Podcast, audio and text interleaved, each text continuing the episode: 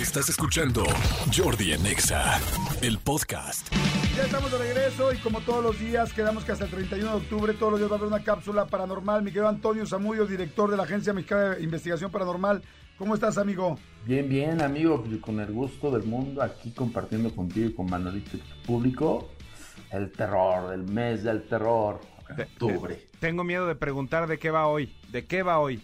Pues se acuerdan que hablamos el día de ayer acerca del mito de los gatos negros. Pues hoy me, me puse un poquito más romanticón y filosófico y quiero contarles acerca del gato negro de Kilaki. Ok, pues arráncate. Qué romántico. Misterios paranormales. En Jordi en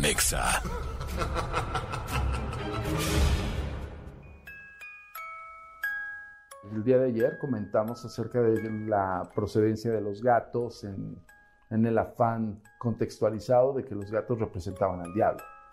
Pero no solamente eso, también los gatos están dentro de los relatos fantasmagóricos más escalofriantes.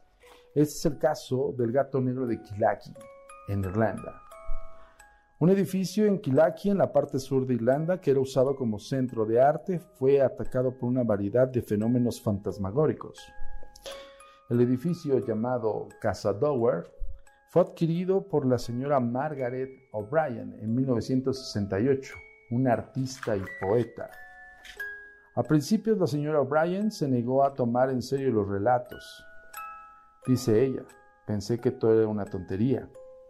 Un grupo de gente del campo solo en una casa vacía, en una solitaria ladera, por la noche contando relatos y asustándose unos a otros.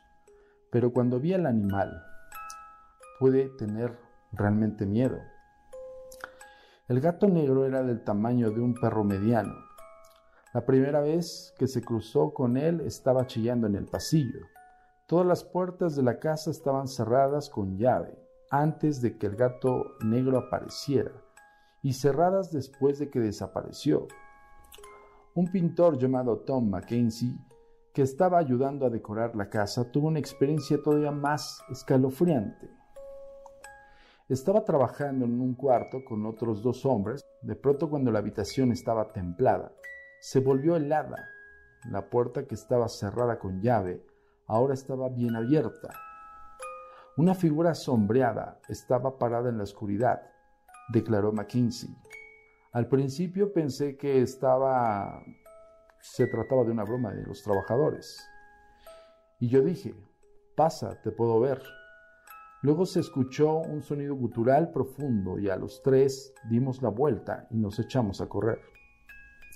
Cerramos de golpe la puerta pesada, yo me volví y miré hacia atrás. La puerta estaba abierta de nuevo y un monstruoso gato negro con ojos rojos estaba echado a media luz. Pensé que mis piernas se habían paralizado y que ya no podría alejarme de aquel lugar. En verdad estaba muy mal estado.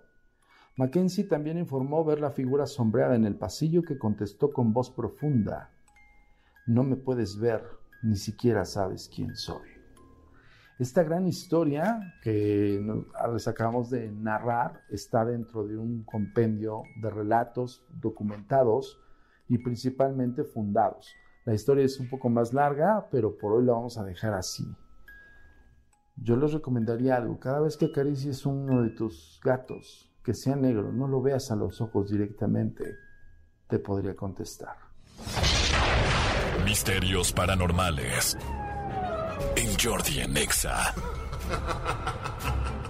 Ok, pues muy interesante también. Muy interesante. Llevamos dos días seguidos de gatos. Sí. O sea, trabajando en chinga. ¡Ay, malditos gatos! Malditos gatos. Oye, muchas gracias, Toño. Tus redes, por favor, para que te sigan. Me encuentran en agentesdenegro.com, amigo, y en la fanpage eh, Agencia Mexicana de Investigación Paranormal. La verificada es nuestra fanpage. Acuérdense, 28 de octubre tenemos una cita en Netflix. Perfecto. Mi encuentro con el mal. Mi encuentro con el mal. Gracias. Seguimos, seguimos aquí en Jordi Nexa.